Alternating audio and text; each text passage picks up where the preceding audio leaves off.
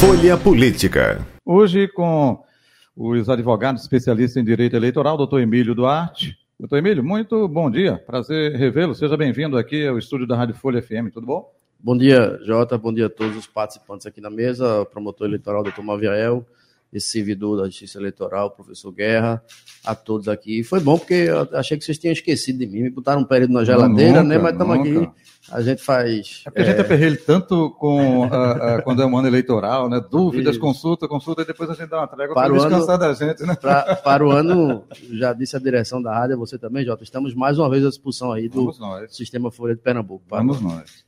Deixa eu saudar também o doutor José Guerra, professor de Direito Eleitoral com a gente.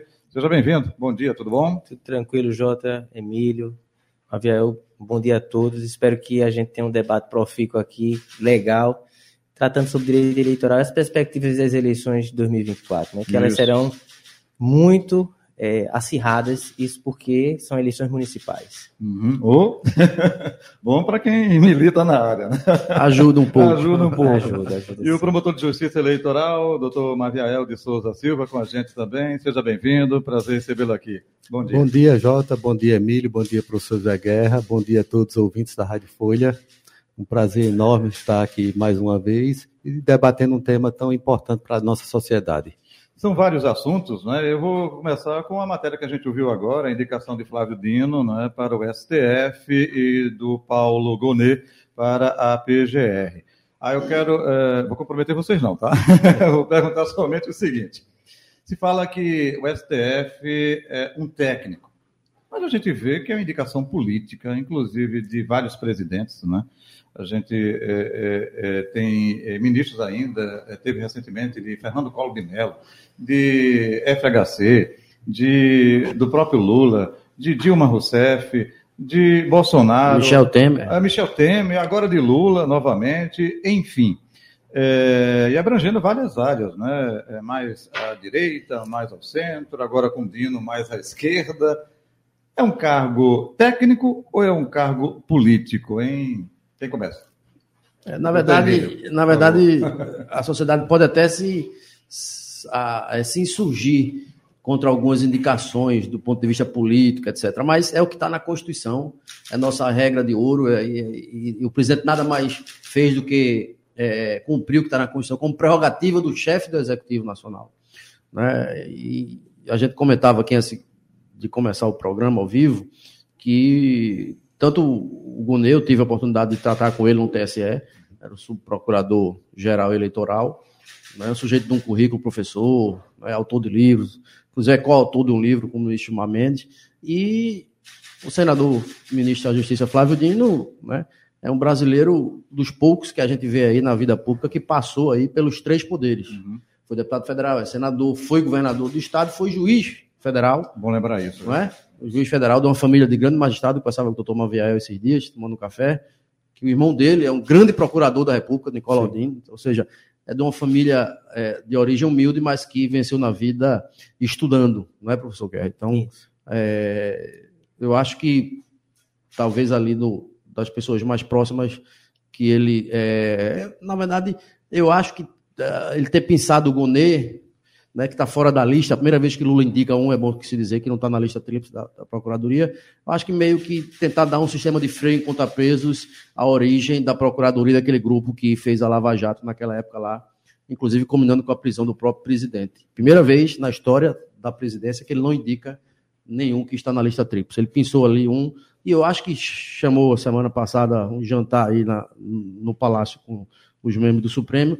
Acho que foi meio que uma concertação, sentiu que não tinha é, é, é, nenhuma resistência ao nome dos dois, porque o Procurador-Geral da República, encerrando aqui minhas palavras, passando para os colegas de bancada, tem assento no Supremo, então está no dia a dia do Supremo. Não pode ser uma pessoa que tem arestas, que não tem uma boa relação. Né? Então, ou seja, eu acho que isso foi tudo conversado, bastante alinhado, e por fim são dois grandes servidores públicos. Uhum. Doutor José Guerra, saber jurídico eles têm, né? Tem. Que é Tem. uma das exigências para se tornar Exato, é um- ministro do STF. Né? Exato, é uma da- um dos requisitos indicados na Constituição justamente para a escolha do ministro. E não há um impedimento de se escolher políticos, como se pudesse ter escolhido qualquer outra, outra outro cidadão que tivesse as mesmas características de requisitos para indicação no Supremo. O que estranha, de fato, e eu gosto de jogar a polêmica até por conta da docência, é que é uma pessoa que tem muita proximidade com o presidente da República e sempre foi o, o, o partido do, do, presidente sempre foi combativo com relação a esse tipo de situação, uhum. mas a recíproca parece que não é verdadeira para as críticas recebidas, apesar de que a gente escutou hoje eu escutei pela manhã que o PT não gostou da indicação de Flávio. Parte do PT não gostou da indicação de Flávio Dino. Uhum. Isso me causa estranheza com estudioso de ciências políticas, estudioso do direito eleitoral, do direito constitucional e também observador atento de tudo que acontece no circuito político, seja em Brasília seja aqui em Pernambuco. Né? Porque uma indicação de um, de um ministro do Supremo, ele não vai só atingir Brasília, ele vai atingir todas as unidades federativas. Mas é, o ministro Flávio Dino ele tem as prerrogativas necessárias, ele tem o conhecimento necessário em contexto com relação a isso. Ele é professor de Direito Constitucional, ex-juiz, ex-juiz federal, senador da República, ministro de Estado, governador, deputado federal. Foi deputado federal ainda jovem quando Lula teve a primeira oportunidade de ser presidente da República. Ou seja, tem aí uma história de vida política muito intensa. E só para complementar, você, Jota, você perguntou se o cargo era técnico ou político. Desde a redemocratização, em que houve a, houve a necessidade de indicação, a criação da indicação e legitimação de indicação de cargos no Supremo e na Procuradoria-Geral da República, o primeiro que indicou, o primeiro é, presidente que indicou dentro da lista foi o atual presidente no primeiro mandato dele. O Fernando Henrique chamou o Brindeiro, estava fora da lista, uhum. né? E sempre se deu um uma conotação política aos cargos do STF e da PGR. E isso, para mim, não é estranho com relação a toda a história política de existência desse tribunal, de, do tribunal e da existência do Ministério Público Federal. Uhum. Perfeito. O, o, o, caso eh, do PT ser contra Dino é porque o PT era simpatizante de Jorge Messias, né, da isso, AGU, isso. É, que é mais de confiança do partido, e enfim, arrigou, por isso que eles estão arrigou, querendo... Arrigou, Jota, o, o Flávio Dino nunca foi petista, né? Foi, foi do PCdoB, PSB, depois isso. PSB, isso. mas a origem dele é do Partido Comunista do Brasil, depois PSB, Agora, mas enfim, pois é não, uma briga de espaço. É, é, Jota, Emílio e e guerra, o que é importante é o seguinte: o Flávio Dino, como o Paulo Gournay, são pessoas de reputação ilibada, são pessoas de grande saber jurídico, são brasileiros capazes de desenvolver um bom trabalho em prol da sociedade. E essa função de tanto de ministro do STJ como de membro do Ministério Público, ainda mais como procurador-geral da República, é uma função de agente político importante no equilíbrio de conflitos entre poderes e na defesa da legalidade. O que tem que o que nós temos como sociedade que começar a exigir, quem sabe começar a pôr em prática, é o fim daquele espetáculo televisivo via internet de transformar as instâncias de controle em, em telenovelas. Aquelas discussões que não levam o país a lugar nenhum. E o exercício, muitas vezes, equivocado de preceitos político-partidários por integrantes de esfera de poder que não são de natureza eminentemente política, como o STF e a Procuradoria-Geral da República, bem como o Ministério Público Federal e Judiciário, é bem diferente. A necessidade de conviver pacificamente com todos os integrantes políticos, com toda a sociedade, mais de cumprir o seu dever como agente político em prol da sociedade brasileira.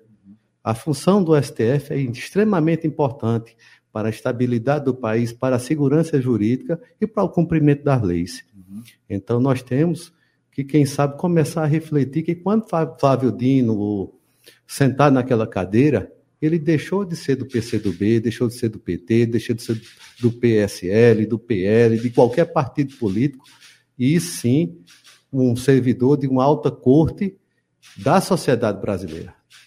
É, é, até aproveitando, é, pontuando ainda isso que o doutor Maviel de Souza Silva falou, é, teve muitos ministros que foram indicados pelo PT, no primeiro governo e segundo de Lula e, consequentemente, de Dilma, que votaram contra o habeas corpus de Lula quando foi preso. Né? Então, aí mostra é, é, independência. a independência. Né? Isso quer pontuar? Oriundo, enfim, é, isso é oriundo justamente da vitaliciedade do cargo, né? Uhum. exatamente para dar essa segurança.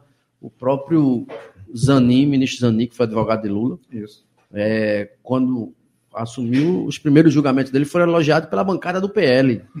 A bancada de sustentação de oposição, a bancada ligada ao PL de Bolsonaro. Isso. Não é? Então, ou seja, é, o próprio ministro Joaquim Barbosa, né, Exato. na 470, São Penal Nossa, famoso, mensalão. mensalão. Então, assim, foi um cara muito duro, muito, muito rígido e ríspido nos julgamentos, não é?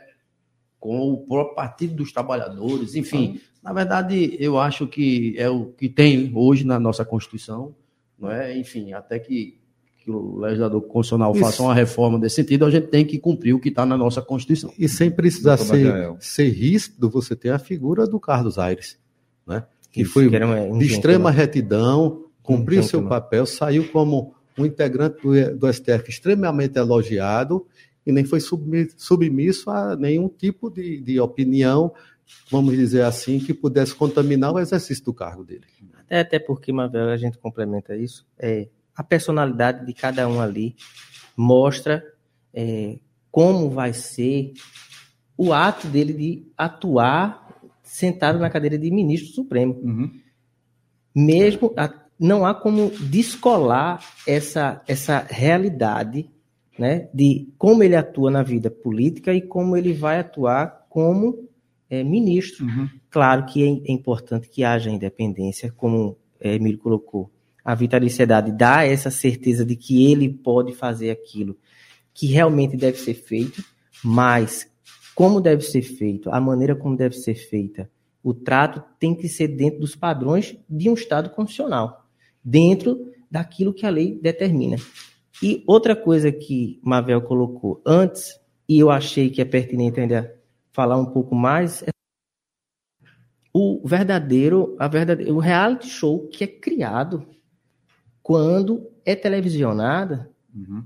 os votos, a, a, a, atuação do pleno do STF, uhum. ela é televisionada e ali vira um reality show que isso prejudica e torna cada um um supremo. Ou seja, não são. Os 11 representam cada um uma Suprema Corte. Uhum. E isso, nas democracias mais consolidadas, quando o voto é proferido, o voto é proferido por todos uhum. e não individualmente para depois se montar o voto final. Uhum. E isso causa um transtorno muito grande na segurança jurídica e na sociedade. Doutor Guerra, me permita, e o que me chama a atenção, é, até fazendo a comparação com os Estados Unidos da América, Isso. claro que cada país tem sua peculiaridade, a gente não pode copiar tudo deles, né, nem, enfim, porque são situações diferentes, mas a gente não vê é, holofotes para a Suprema Corte não. dos Estados Unidos. E o que é mais grave ainda, e aí eu vou pedir a ajuda de vocês, especialistas, é, eu falar sobre um assunto e esse assunto pode chegar para mim para eu votar, julgar sobre aquilo. Não é uma antecipação de um julgamento, não, quando você emite uma opinião sobre isso. É, é, isso não é perigoso, não? Na verdade, na Doutor Suprema Emílio, Corte Americana. Fique à vontade, viu, gente? Na Suprema Corte Americana, eles dão duas entrevistas, né? Quando, quando dá posse indicado e quando vai embora para casa, que é o, o, o, real. Então, assim, Montesquieu bem pensou aí a tripartição dos poderes mas não deixa de ser poder. E poder ninguém gosta de perder. E eu aprendi aí ao longo de 50 anos de caminhada da vida, e 33 de vida pública, que não existe espaço vazio. Se você não ocupar, alguém ocupará. Não é? E, e estamos aí vivendo isso com essa alteração aí da proposta pelo Senado e a resposta dura do meu colega advogado, presidente Pacheco, né, a reação do Supremo dizendo que isso não é né, um local para batalha política, etc. Então, ou seja, é, é, é uma briga eterna de poder com relação a isso mas eu sempre fui um crítico aqui mesmo nos debates da Rádio Folha e às vezes por, por, por telefone da, da TV Justiça transmitir ao vivo os julgamentos do Supremo. Eu acho isso um absurdo e eu acho também aí que, que o governo atual errou um pouco querendo torná-lo todos os votos é, secretos, que também é, não, não é bom para a nossa tão jovem ainda democracia, mas eu acho que há ter que ser um equilíbrio. Esconder todos e aparecer todos ao vivo. Eu acho que há que se ter um equilíbrio, até porque, como o doutor Mavel bem colocou, aquilo não é para ser espectralizado, não é um espetáculo, tá certo? Não é nada midiático, enfim, para rede social, para nada, uhum. e termina é, sobrando, inclusive, no lombo da gente, da advocacia, né, vis-à-vis -vis o que aconteceu no julgamento do 8 de janeiro. As pessoas começaram a usar a tribuna, gente que jamais teria acesso à tribuna, por não ter condições de ter um cliente para discutir uma matéria constitucional, e aí usaram a tribuna com o Instagram e toda a advocacia, numa interpretação aí errada, foi exposta e impedida, inclusive, de fazer sustentação. Uhum. E todos os julgamentos eu... de janeiro, doutor Maviael, agora é no plenário virtual, o que dificulta a defesa. Inclusive. Eu vou até provocar daqui a pouco a pergunta com relação a esse embate Alexandre de Moraes versus OAB, enfim. Mas, doutor é, Maviael, é, é, do ponto de vista sobre essa pergunta aí, dessa é, é, exposição né, é, da Suprema Corte, enfim.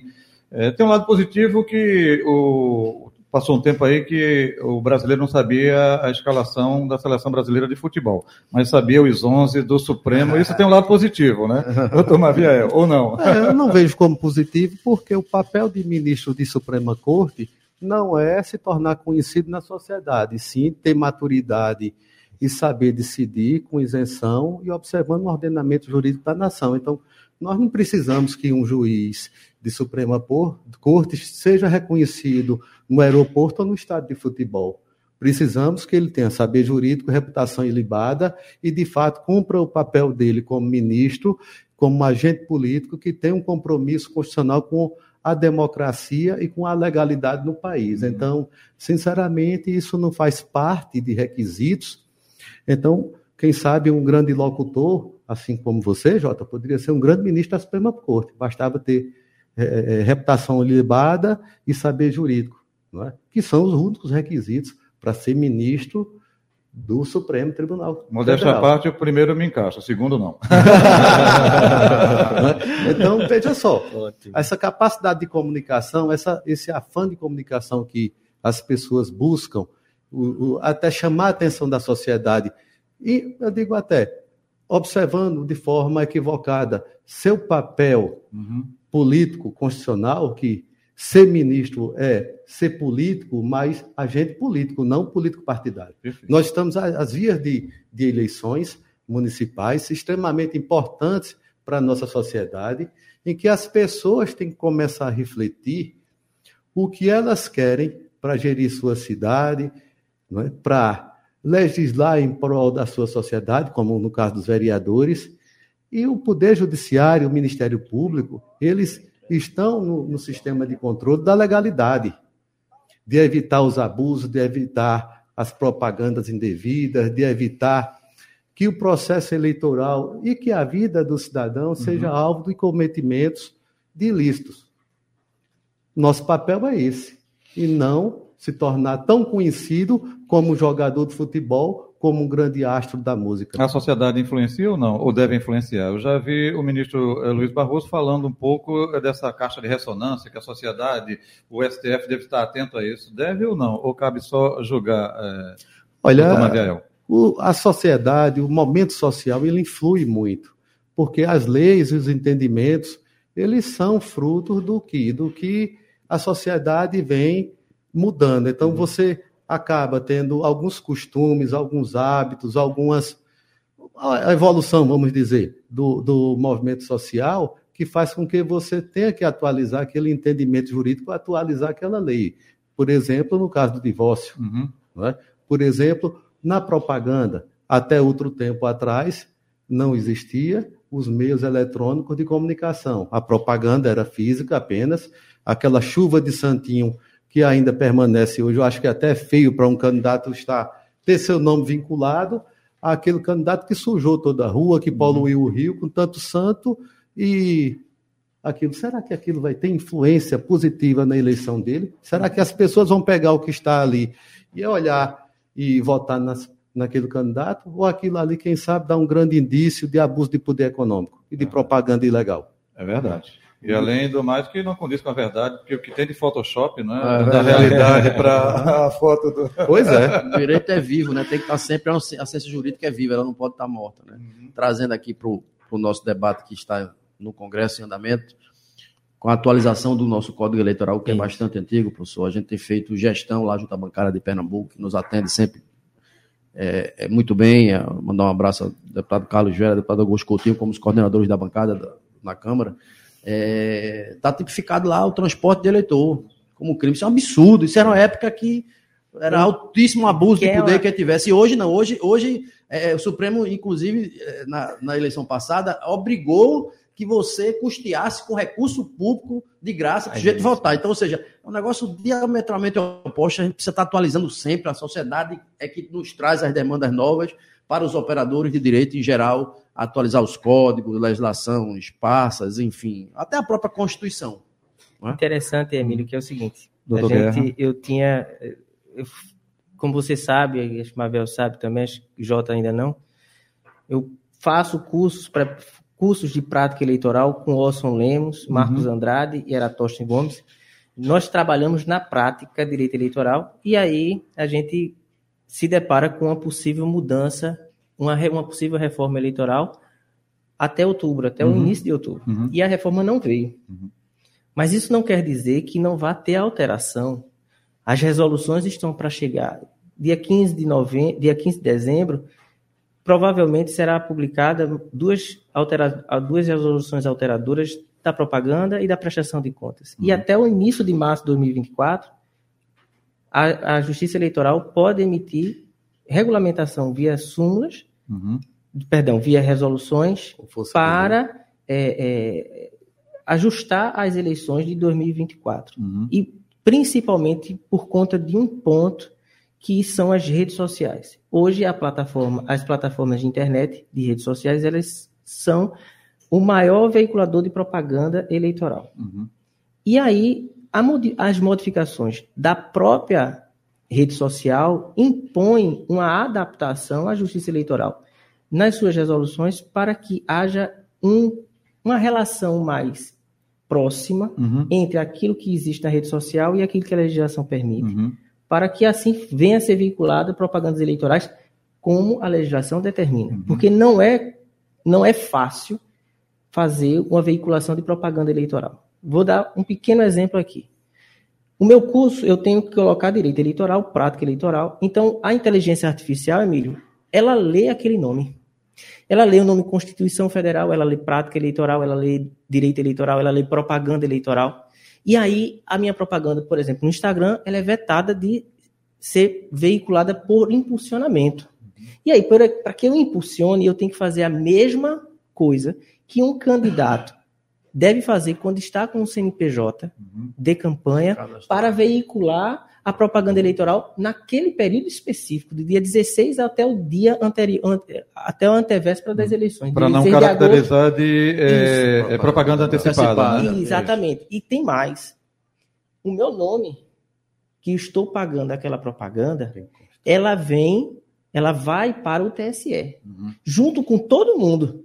E aí fica por sete anos disponível na rede social e para a Justiça Eleitoral para que haja se assim for necessário, uma auditoria. Uhum. Então ali fica, aí entra a LGPD, fica ali meu CPF, são os documentos. A gente tem que mandar a foto da, do RG. Tem que fazer o cadastro. Eu faço um cadastro que cria um rótulo. E esse rótulo, ele coloca o meu nome completo, ele diz qual é a abrangência de, de pulverização daquela propaganda, uhum. daquele card sobre o meu curso, diz qual é o valor e o tempo que ele será veiculado. Então, uhum. qualquer pessoa que veja a propaganda do meu curso no Acre, que eu tenho alunos é, de Rio Branco, eu tenho alunos de Manaus, tenho alunos de Belém que faz esse curso com a gente de forma online, quando ele clica lá, ele está vendo, na verdade, um prelúdio da propaganda eleitoral quando ela existir e for de, é, ah, tiver dentro, da, dentro do período que é para veicular. Uhum.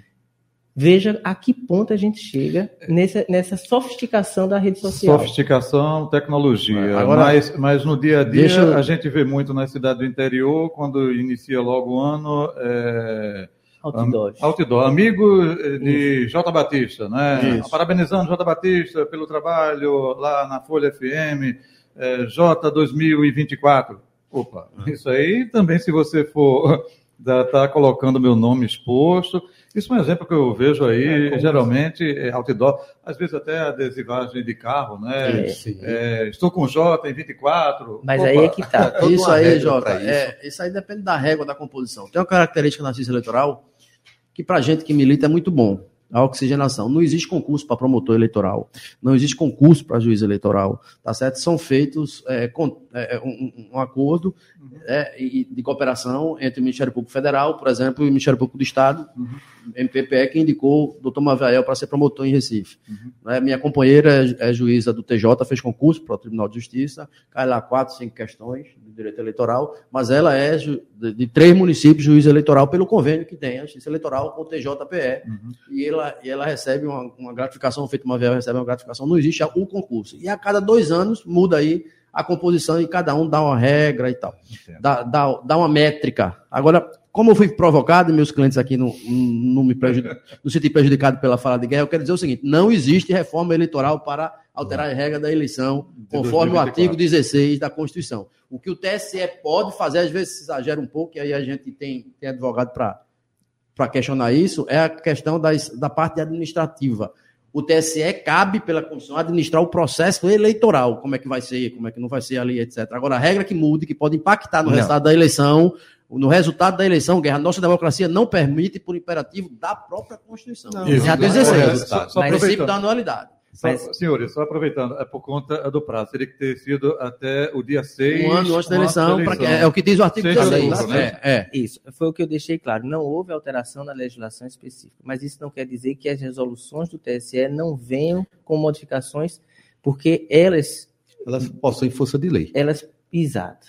Então a gente tem que, tem que perceber que haverá essa modificação e atualização das resoluções que vão orquestrar a eleição. Mas e a, o controle, cada, muitas vezes, dos abusos. Cada eleição, no ano, no ano é. geralmente um ano antes, sai a, a disciplina da, da, Isso, da sua prestação de contas, etc. Agora, mudança não. O mudança TSE tem o maior respeito. Faça a resolução que quiser, agora tem que respeitar o artigo 16. Perfeito. Gente, eu deixa, que... deixa, eu colocar. É, é, pois não, doutor E o que é importante também é que nós estávamos falando sobre o ministro do Supremo. É, eu vou fazer um Boa link parte justamente. dessas essas decisões, essas resoluções do TSE, elas só serão agora depois de, de editadas e publicadas, salvo o TSE, por vontade própria, por provocação, atualizar, mudar, reformar, ou senão será uma matéria de discussão no Supremo. Uhum.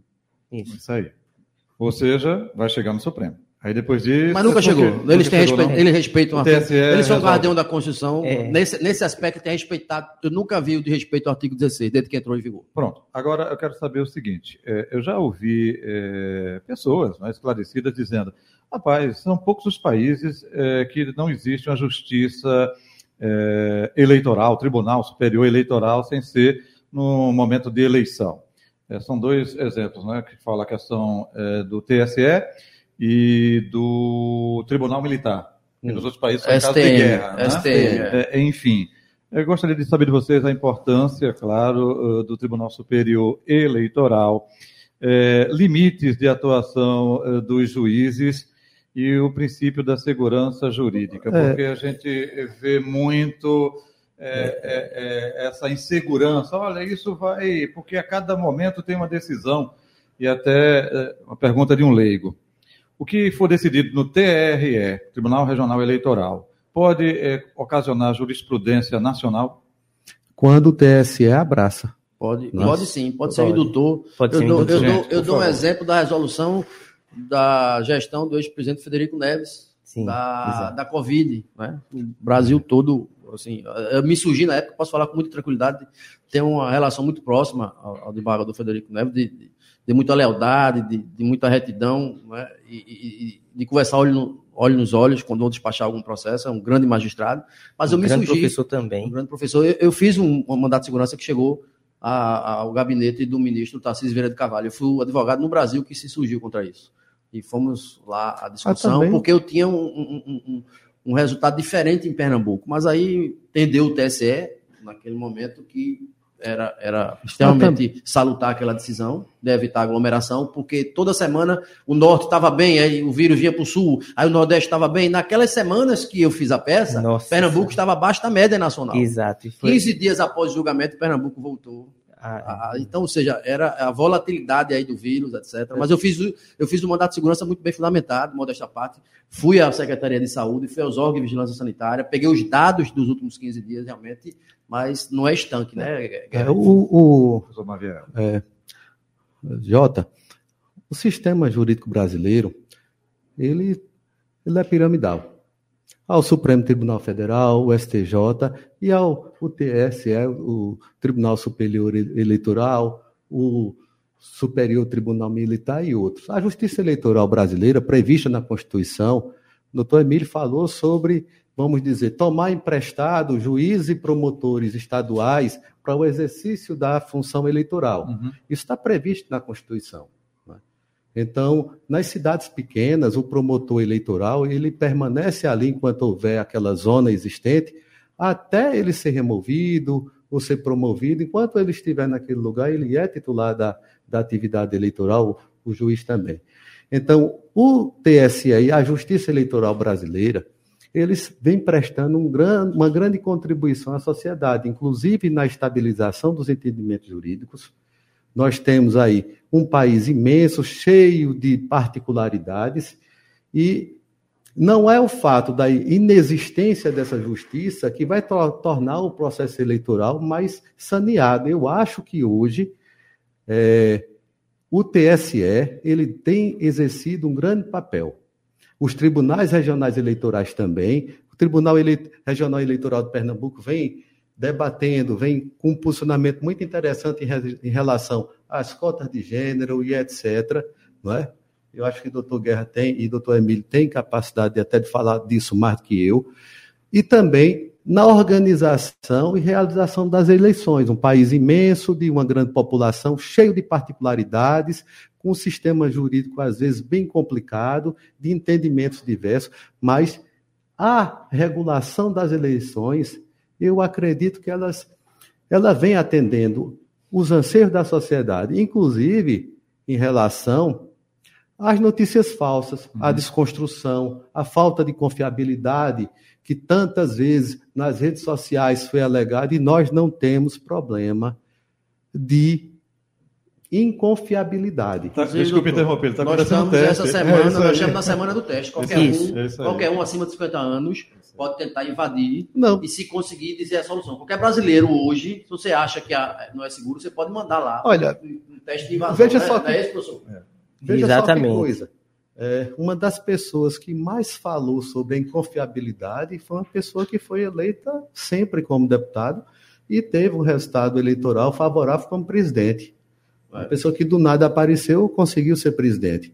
Então, veja só, é muito difícil você atribuir, é assim, vamos dizer, até irresponsável, se não criminoso, atribuir inconfiabilidades sem poder provar isso. Não é? Cria uma, uma instabilidade, uma instabilidade muito grande. Esse problema que você falou de legitimação do, da justiça eleitoral é porque a sociedade aqui no Brasil pensa que a justiça eleitoral só trabalha de dois em dois anos. Mas não é assim. No momento em que a Justiça Eleitoral encerra uma eleição, ela já está preparando a próxima. E durante o ano não eleitoral, como 2023, existem ainda julgamentos de é, processos de prestação de contas, mandados. Uhum. É, há uma... partido, prestação de conta anual. Todo ano tem todo exercício ano tem de contabilidade exercício. dos partidos. E, veja, nós temos processos tramitando na Justiça Eleitoral todos os anos. Emílio, o doutor Emílio é advogado, é causito, que é patrocinador de, várias, de vários processos lá no, no tribunal. Uhum. Outra coisa, é, é, é, outro ponto que deve ser levado em consideração é afiançar. A, a justiça eleitoral afiança o processo democrático. Ela garante o processo democrático. E não só tem justiça eleitoral com o tribunal no Brasil. A gente tem que olhar um pouco mais próximo a gente. Eu não vou falar desses países aqui da América do Sul, mas eu uhum. posso falar do México que tem uma justiça eleitoral que é atuante tão quanto a do Brasil e que a gente pode ver que eles têm também uma estrutura muito parecida com a nossa. Terceiro ponto, a justiça eleitoral brasileira e a estrutura de tecnologia de informação da justiça eleitoral brasileira, ela é repassada, é replicada em outros países. Ah, mas a urna eletrônica não é utilizada no país A, B ou C. Não é a ideia da, não é a urna eletrônica em si que nós uhum. produzimos. mas a maneira ou o modo como é realizada a estrutura das eleições. Uhum. O, é, o, o, semestre passado, é, houve uma viagem para a Eslováquia do presidente Dr. André, e lá ele percebeu como era as eleições que são por telefone, por smartphone. E a tendência, doutor Emílio, é que a eleição seja por smartphone, porque a assinatura digital da gente, o cartão de crédito da gente, já está no telefone, no aparelho de telefone, no smartphone. Então, é uma tendência. Bancária. Como também é uma tendência o desaparecimento das, das, das zonas eleitorais. Por quê? O eleitor só precisa do, do, de uma zona eleitoral para fazer inscrição, retirar uma certidão que já pode ser feita pela internet fazer inscrição eleitoral, que já pode ser feita pela internet, uhum. e as modificações de, de, por exemplo, de profissão, endereço, endereço cadastrais, né? mas tudo isso pode ser feito hoje pela internet. Então há uma tendência de uma, um enxugamento da própria estrutura da, da justiça eleitoral mas há um, uma distância muito grande em ela deixar de existir. Verdade. Perfeito. Porque ela afiança o processo democrático. E, assim, como eu sou economista de primeira graduação, gosto de ler muito número. Sábado de noite não tenho o que fazer, eu vou ler. A justiça eleitoral no Brasil, eu digo isso, diga todo o presidente, por exemplo, o determinado presidente estava chegando no meio do ano com 200 milhões de executados aqui no tribunal. Uhum. Rapaz, a gente precisa pelo menos uma melhoria no estacionamento para advogado, etc. Hoje a gente tem as vagas lá separadas, ou seja, é uma justiça muito cara para o cidadão, uhum. tá? É, é preciso que se diga isso. Por isso que se tem um corpo de funcionários é, acima da média, porque se paga bem. Uhum. Todo respeito aos funcionários do Tribunal de Justiça, mas a, a, a sobrecarga de serviço, a defasagem salarial em relação à justiça eleitoral, isso pulula é. para quem milita, salta aos olhos quem vai no dia a dia. E qualquer cidadão, mandei uma vez um vereador do interior e disse: rapaz, eu não estou podendo ir hoje, não, vou fazer o exame. Vá lá. Disse, eu, no, eu no tribunal, deu-me livre, pegou o carro na Gamenon, desceu ali, entrou, olhou, disse: doutor, me trataram como gente. Ou seja, toda a justiça no Brasil é para tratar os brasileiros como gente. Não, não é só toda a justiça, todo, todo o mundo, todo, público. todo serviço público. Então, ou seja, ele saiu encantado e espantado com a qualidade, com a qualidade de serviço prestado pelos servidores é, da Justiça Eleitoral. a Justiça Eleitoral, ela fez para mim, para mim, ela pagou 80% do meu mestrado, 80% do meu doutorado, como auxílio de bolsa de estudo. Eu posso falar toda a certeza que o corpo técnico da Justiça Eleitoral em Pernambuco é de excelência. Uhum. Nós conseguimos dialogar com professores, com acadêmicos que atuam em direito eleitoral, com advogados, de uma forma tranquila, sem tergiversar, sem titubear. Por quê? Há um preparo muito forte. Verdade. Uhum. Sabe? Então, pode... isso é que é interessante. E mais, eu nós acho que deveria fazer somos, esse registro. É nós é somos é treinados, nós da Justiça Eleitoral, recebemos cursos anuais de gestão de processos, mas não é gestão de processo é, é, jurídico. É processo de trabalho. Processo de trabalho e gestão de pessoas. São, administra são noções administrativas. Isso. É? Então Inclusive, a gente tem os... que atuar, disse Manuel, a gente tem que atuar e tem que atender a gente já é capacitado para atender o cidadão ou qualquer pessoa que procura a justiça eleitoral de uma maneira ímpar. Perfeito. É, é senhores, aproveitando isso que é, é, os senhores estão falando, é, professor Guerra é, também ressaltou, a Justiça Eleitoral, o Tribunal Superior Eleitoral, continua trabalhando, não somente em anos de eleição.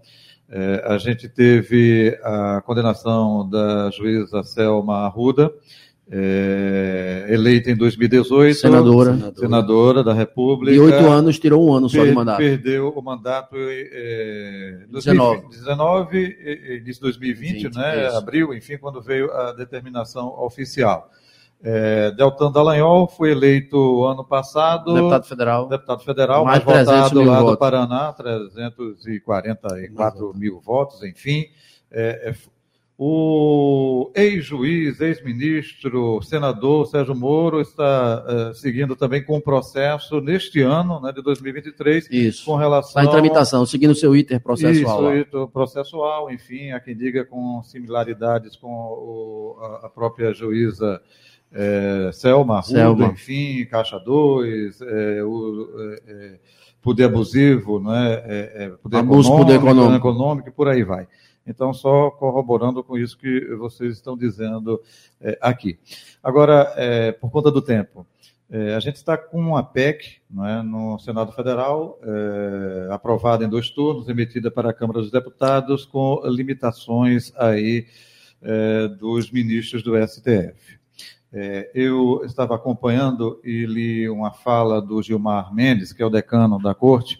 Ele disse que a preocupação não é em si o que está é, de imediato, que é tirar a individualidade de uma decisão eh, jurídica e passar para um colegiado, não é? É, com alterações é, que foram é, processadas no próprio Congresso Nacional. Não é? Só pode mudar se for pelo colegiado. Mas é o que pode vir depois disso. É, vou falar popularmente. Passa um boi para passar a boiada, enfim. Aí vem limitação de tempo para ministro, é, é, é, com mandato e outras coisas mais. E aí, a exemplo de alguns países que a gente está vendo também uma transformação muito grande com relação à Suprema Corte. Não pode acontecer aqui no Brasil, aproveitando essa fala do Gilmar Mendes. Quem começa? Fique à vontade. Eu gostaria Doutor de começar. Pois não, fique à vontade. Eu vejo o seguinte, ainda há pouco eu falei sobre a necessidade de que ocupantes de de cargo do Judiciário do Ministério Público entendessem mais seu papel de agente político. Então, quando falávamos sobre a Suprema Corte Americana e a descrição e como eles se portam no exercício do, da sua atividade de poder e de defesa da legalidade, você não nota estrelismo. Não é? E eles são vitalícios. Tá? Então, o subproduto dessa exposição midiática indevida e de de algumas decisões até contestáveis do ponto de, vida, de vista ético-político, leva a isso também, porque tem hora que beneficia determinado partido político, hora beneficia aquele outro. Então, você não tem o equilíbrio necessário entre alguns ministros para o exercício dessa irrelevante função para o país, para uma nação de primeiro mundo, como o Brasil quer ser, que ainda não é, ainda falta uma distância muito grande para chegar lá amadurecimento da sociedade. Agora, se todo dia que você nota um defeito naquele órgão, naquele setor, e você acha que você vai mudar a essência dele, vai melhorar, não vai. Você vai transformar num balcão de negócio mais forte. A indicação, a indicação dessas pessoas poderia ser uma indicação melhor, bem como a cobrança disso poderia não existir, para que de fato a pessoa não fosse cobrada quanto à sua lealdade e exercesse aquele papel com dignidade e favorecendo a nação. Queria apenas, não estou dizendo que tal ministro agiu dessa forma, nem que tal agiu daquela perfeito, forma. Perfeito. É o equilíbrio que tem que ser dado e a consciência do papel. Até outro dia, até, quem sabe, sei lá, sei lá o governo Sarney, de Collor, acho que de Itam, Itamar Franco, havia um ministro Moreira Alves, quem conhecia? Uhum. Um grande jurista. jurista não vivia na mídia. Hum. Eu, eu acho que a tal caça de ressonância, é, rapidamente por causa da, da hora do nosso tempo está estourando, eu acho que o modelo que o Supremo está aí hoje, a sociedade já não mais o, o, abençoa, da forma que abençoou sempre, né? E qual é o modelo, certo? Se eu soubesse, eu estava dando consultoria lá e, a, e caro, a peso de ouro, que é o orçamento do Supremo, quem gosta de ler orçamento é só pegar lá, a transparência. O modelo seria uma é, boa escolha do ministro. É, é eu acho que é. questão do tempo, né? A, a limitar, se você observar, a, o tempo médio uhum. não chega a 15 anos. Então, os caras estão querendo alterar para 15, aí fazem maior confusão. Mas se você observar a história da permanência no membro do Supremo, no tempo médio, uhum. não, é, não, não ultrapassa 15 anos. Outra coisa, a questão, a questão do, das decisões monocráticas, as decisões monocráticas, é, não dá para você acabar toda uma tramitação de um processo que vem em todas as instâncias no Brasil para chegar no Supremo com a decisão de um único ministro não é? e você com a liminar monocrática por fim todo o sistema jurídico brasileiro. A questão do mas, mas, de vista... interromper, mas essa liminar ela não vai ser julgada depois pelo a, próprio a de referendo, Quantos anos? Quantos anos? Isso. Vai pautar quando? Outra coisa, o pedido de vista, mas essas coisas, ah, pedido de vista, só queria fazer uma justiça. Eles deram uma satisfação à sociedade e ao Congresso brasileiro, alteraram o regimento interno e limitaram, limitaram o tempo isso. do pedido de vista. Mas tem que implementar o regimento interno deles. Outra coisa, tem uma lei federal que garante sustentação oral por parte dos advogados. Uhum. O ministro Alexandre, da última vez, deixou o advogado lá falando sozinho, não cortou o microfone porque disse que o Supremo é uma, é, é, o regimento interno, é uma lei especial é e, na, e, nos critérios da autonomia a gente a, a, aprende na faculdade que a lei especial né? derroga, a, a, geral, mas a, geral. Então, a, lei, a lei da, o Estatuto da Ordem, a lei do Estatuto da Ordem É uma lei especial também. É e aí é, também, é, é, é- é briga de gente grande. Gente grande, exatamente. Eles têm a prerrogativa de, de- de- de- por último, aqui eu encerro minha participação, como eu sou estudante também de improbidade administrativa, a regra no Brasil é prescritibilidade. Isso. Eles agora entenderam no Supremo, você aí que, tá, que, que- que é, gerou dano ao erário, tá certo? Eu não estou falando da prescrição da ação de improbidade. Uhum. A ação ressarcitória, a ação para se ressarcir o dano ao erário, devolver o dinheiro do recurso Não público, é imprescritível. Isso é um absurdo jurídico, com muita tranquilidade eu afirmo isso. E aí vamos discutir academicamente, que agora eu sou mestrando e vou, vou em, busca do seu, vou em busca do seu currículo para fazer É, doutorado, só- só, para ter liberdade de cátedra e É agradecer bom a demais. todos. Não, e detalhe, só para encerrar aqui, creio que essa modificação, limitando o tempo de permanência no STF, Uhum. não seja bom por conta de uma criação de um possível balcão de negócios um pouco mais robusto, um pouco mais caro para a sociedade brasileira. Uhum. A gente sabe que pode acontecer isso. Mas o critério de escolha poderia ser mais é, refinado dentro do texto constitucional para que se evitasse que pessoas próximas a quem se escolhe e quem se indica não é, sufocasse Uhum. a sociedade justamente com essas celemas que dele. Dr. Mavel falou aqui Uhum. que há uma indignação nesse ponto específico. Mas as pessoas não estão indignadas, é porque ele, ele está. eu- O, o cargo é vitalício. Não. Não é por conta do cargo vitalício. É a pessoa que está lá, como se deu o processo e a maneira como se deu a escolha. Essa, essa Agora- daí agora- é a execração que a agora- sociedade coloca. Agora, aquele ditado popular: quem nasceu primeiro, o ovo ou a galinha? né? Opa, é referendado pelo Congresso Nacional. Esse Isso. mesmo Congresso Nacional que está querendo eh, colocar eh, limites Isso. ao STF. Mas é, Aí- professor aí- Guerra falou, aí é briga de vamos- gente grande. É, aí Gente vamos, vamos- vamos- vamos ampliar para a sociedade. Você, quando vota, está escolhendo quem? A gente eh, já houve eh, eh, eh, afirmação de que o crime organizado eh, está investindo em eleição eh, de deputados, de vereadores, de prefeitos.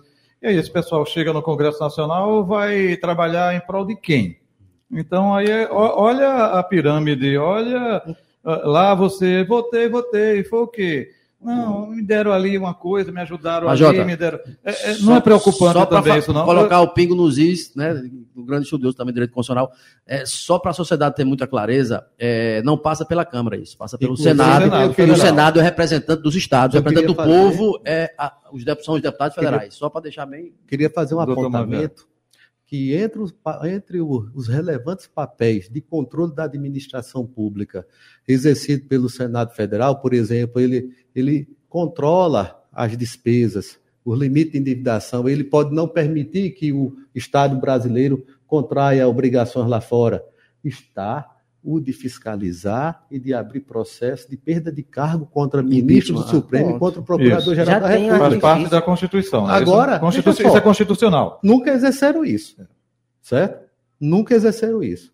Reclamam de conduta tal, conduta qual, mas não fazem o seu papel de limitador. Perfeito. É, deixa eu pegar um adendo aqui. Se É, fizer um, aí é, passou eu o vou- boi, vai é, passar uma boiada. Pronto, deixa, eu- deixa eu pegar um Se exemplo aqui.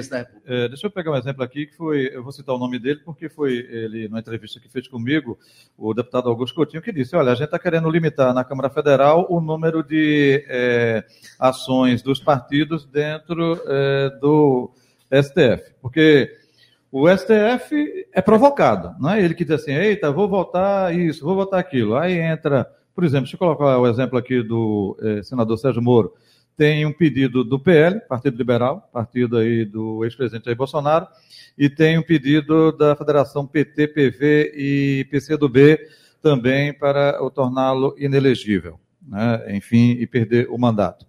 Opa, aí Augusto Coutinho disse que está tramitando lá uma proposta assim, é, cada partido vai ter direito somente, vamos supor, estou colocando aqui, dois, é, só pode entrar, recorrer.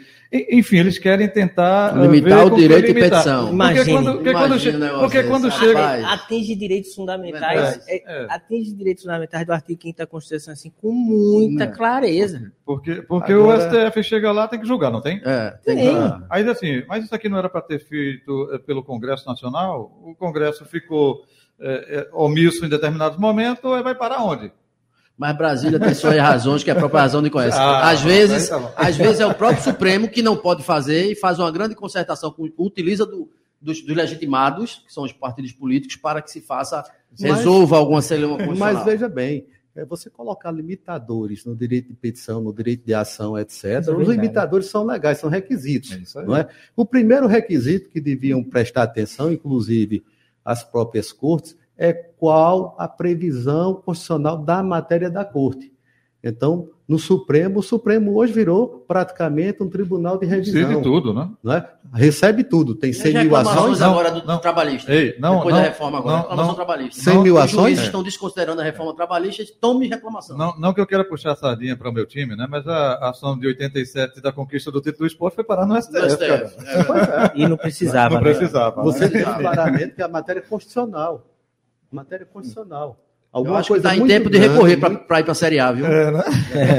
Gente, é, para finalizar, é, são tantos assuntos aqui, é, mas 2024, eleições, a preocupação não só é, é como foi falado aqui, opa, é, campanha antecipada, é, seguir não é, o que determina a legislação, porque muita gente consegue vencer e depois, opa, maravilha, não, tem prestação de contas, tem outros Isso. aspectos aí. Tem. Se não tiver orientação, pode perder o mandato. Sérgio Moro, volta a frisar, é porque está acontecendo isso, né? Ele era é, de um partido, aí ficou verbas que não foram lá é, prestadas contas, aí foi para a União Brasil, prestou só da União Brasil, ficou.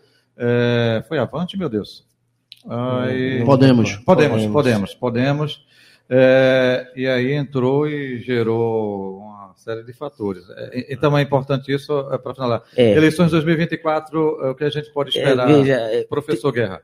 Primeira, a, primeira, a primeira orientação que a gente dá a quem vai militar, quem vai se candidatar, é que tenha uma boa assessoria, um bom escritório de advocacia, um bom advogado que o auxilie, que o, é, é, o oriente, que o assessore de verdade, né? E escute o profissional habilitado para atuar nas cortes eleitorais, para que não haja nenhum problema durante o, o caminho das eleições, porque o, ob, o, objetivo do político ali é vencer.